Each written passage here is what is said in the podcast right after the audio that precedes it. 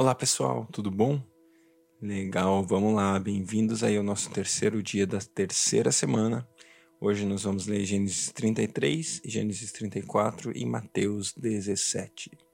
Deus, obrigado pelo teu amor, pela tua graça, fidelidade em nossas vidas. Nós te honramos, queremos honrar o Senhor nesse dia, Deus, honrar o Senhor por aquilo que o Senhor tem feito em nossas vidas. Obrigado pela tua palavra. Obrigado porque a tua palavra é viva, é verdade, ela é eficaz, ela, ela dá o fruto a quem ela foi destinada. Deus, nós te agradecemos porque nas nossas vidas ela vai dar fruto. Nós colocamos nosso coração diante do Senhor, Pai, como um coração de terra fértil que recebe a sua semente e ela frutifica a 30, 60 e a 100 por um, Pai. Que seja assim na minha vida, na vida de cada um de nós aqui, Deus, que está seguindo a Sua palavra, ouvindo a Sua palavra diariamente durante esse ano de 2022. Muito obrigado, Deus. Nós te honramos e adoramos em nome de Jesus. Amém. Gênesis 33 Quando Jacó olhou e viu que Esaú estava se aproximando com quatrocentos homens, dividiu as crianças entre Lia, Raquel e as duas servas.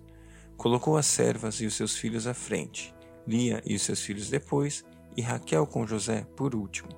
Ele mesmo passou à frente e, ao aproximar-se do seu irmão, curvou-se até o chão sete vezes. Mas Esaú correu ao encontro de Jacó e abraçou-o ao seu pescoço e o beijou. Eles choraram. Então Esaú ergueu o olhar e viu as mulheres e as crianças e perguntou: Quem são estes? Jacó respondeu: São os filhos que Deus concedeu ao teu servo. Então as servas e os seus filhos se aproximaram e se curvaram. Depois Lia e os seus filhos vieram e se curvaram. E por último chegaram José e Raquel e também se curvaram. Esaú perguntou: O que você pretende com todos esses rebanhos que encontrei pelo caminho? Ser bem recebido por ti, meu senhor, respondeu Jacó. Disse porém, disse, porém Esaú: Eu já tenho muito, meu irmão. Guarde para você o que é seu.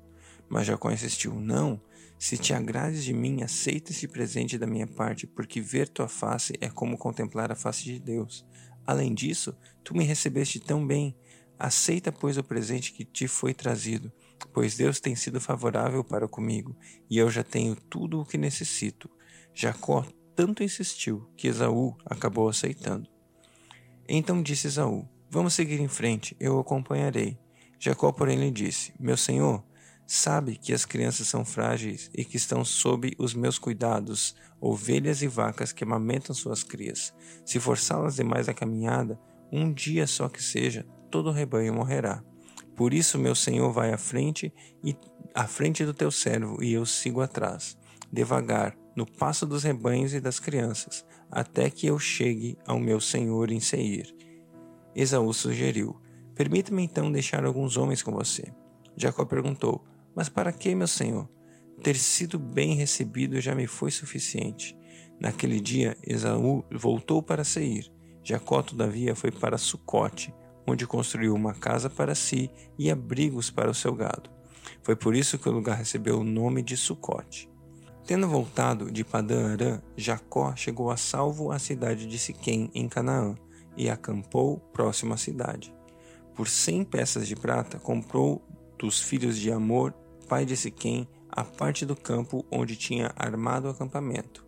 Ali edificou um altar e lhe chamou El Eloé Israel.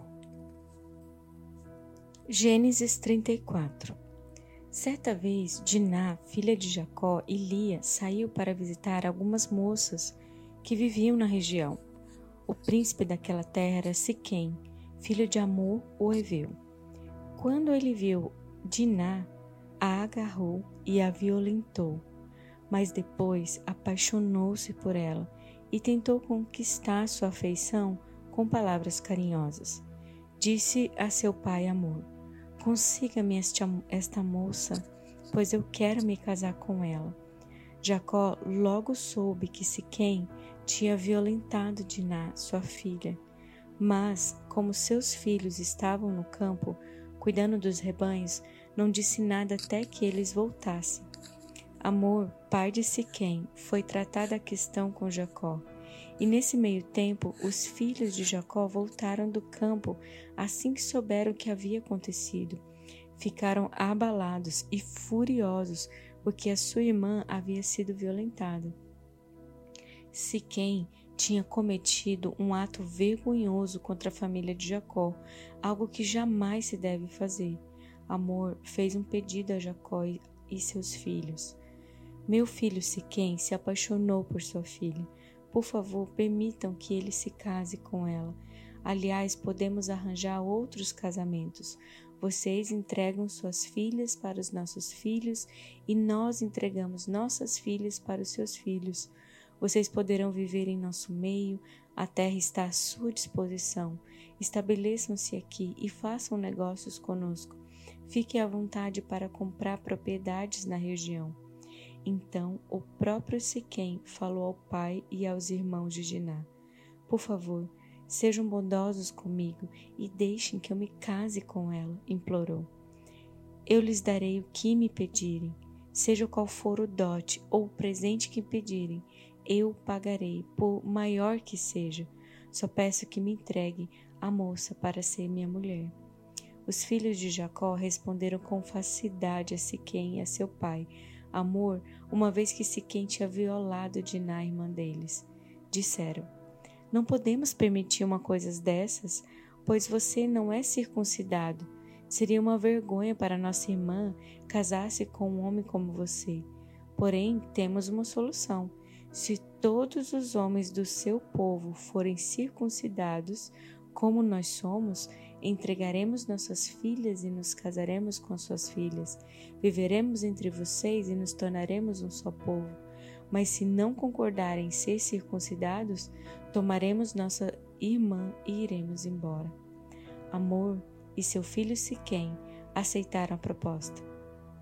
Sem demora, Siquém fez o que tinha pedido pois desejava ardentemente a filha de Jacó.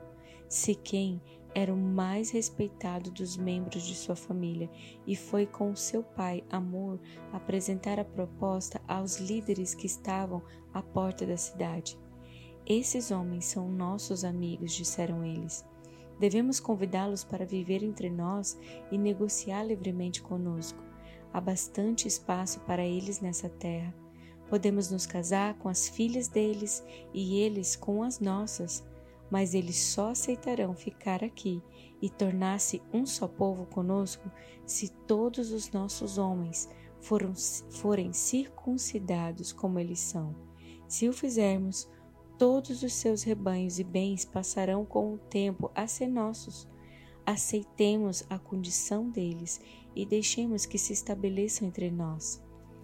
Todos os membros do conselho da cidade concordaram com Amor e Siquém, e todos os homens da cidade foram circuncidados. Três dias depois, quando eles ainda sentiam dores, dois filhos de Jacó, Simeão e Levi, irmãos de Diná, por parte de pai e mãe, tomaram suas espadas e entraram na cidade sem encontrar resistência. Então massacraram todos os homens de lá e mataram Amor e seu filho Siquém ao fio da espada.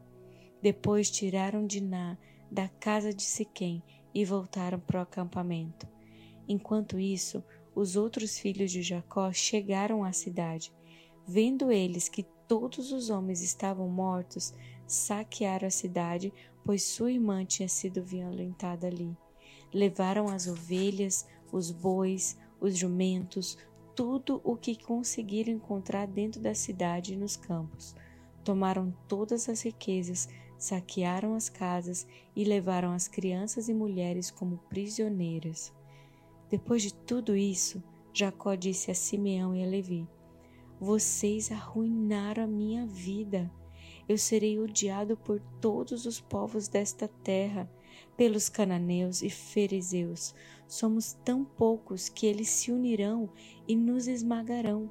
Eles me atacarão e toda a minha família será exterminada. Mas eles responderam: Por acaso deveríamos permitir que a nossa irmã fosse tratada como uma prostituta? Mateus 17 Seis dias depois, Jesus tomou consigo Pedro, Tiago e João, irmão de Tiago, e os levou em particular a um alto monte. Ali ele foi transfigurado diante deles. Sua face brilhou como o sol e suas roupas se tornaram brancas como a luz. Naquele mesmo momento apareceram diante deles Moisés e Elias, conversando com Jesus. Então Pedro disse a Jesus: Senhor, é bom estarmos aqui. Se quiseres, farei três tendas: uma para ti, uma para Moisés e outra para Elias. Enquanto ele ainda estava falando, uma nuvem resplandecente os envolveu e dela saiu uma voz que dizia: Este é o meu filho amado, de quem me agrado. Ouçam-no. Ouvindo isso, os discípulos prostraram-se com o rosto em terra e ficaram aterrorizados. Mas Jesus se aproximou, tocou neles e disse: Levantem-se, não tenham medo. E erguendo eles os olhos, não viram mais ninguém, a não ser Jesus.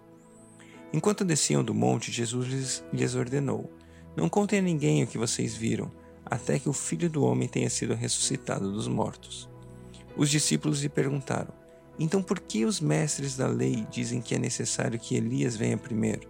Jesus respondeu: De fato, Elias vem e restaurará todas as coisas.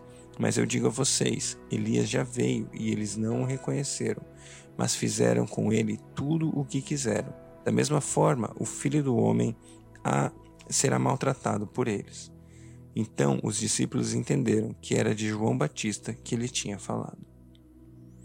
Quando chegaram onde estava a multidão, um homem aproximou-se de Jesus, ajoelhou-se diante dele e disse: Senhor, tem misericórdia do meu filho, ele tem ataques, está sofrendo muito. Muitas vezes cai no fogo ou na água. Eu o trouxe aos seus discípulos, mas eles não puderam curá-lo. Jesus respondeu: Ó oh, geração incrédula e perversa, até quando estarei com vocês? Até quando terei que suportá-los? Traga-me o menino. Jesus repreendeu o demônio. Este saiu do menino, que, daquele momento em diante, ficou curado. Então os discípulos aproximaram-se de Jesus em particular e perguntaram: Por que não conseguimos expulsá-lo? E ele respondeu: Porque a fé que vocês têm é pequena. Eu asseguro que, se vocês tiverem fé do tamanho de um grão de mostarda, poderão dizer esse monte: Vá daqui para lá, e ele irá. Nada é impossível para vocês, mas essa espécie só sai pela oração e jejum. Reunindo-se eles na Galiléia, Jesus lhes disse: O filho do homem será entregue nas mãos dos homens. Eles o maltratarão e no terceiro dia ele ressuscitará. E os discípulos ficaram cheios de tristeza. Quando Jesus e seus discípulos chegaram a Cafarnaum, os coletores de impostos de duas dracmas vieram a Pedro e perguntaram: O mestre de vocês não paga o imposto do templo? Sim, paga, respondeu ele. Quando Pedro entrou na casa, Jesus foi o primeiro a falar, perguntando-lhe: O que você acha, Simão? De quem os reis da terra cobram tributos e impostos? De seus próprios filhos ou dos outros? Dos outros, respondeu Pedro. Disse-lhe Jesus: Então os filhos estão isentos. Mas, para não escandalizá-los, vá ao mar e jogue o anzol. Tire, tire o primeiro peixe que você pegar, abra-lhe a boca e você encontrará uma moeda de quatro dracmas. Pegue-a e entregue a eles para pagar o, imposto que é meu e seu.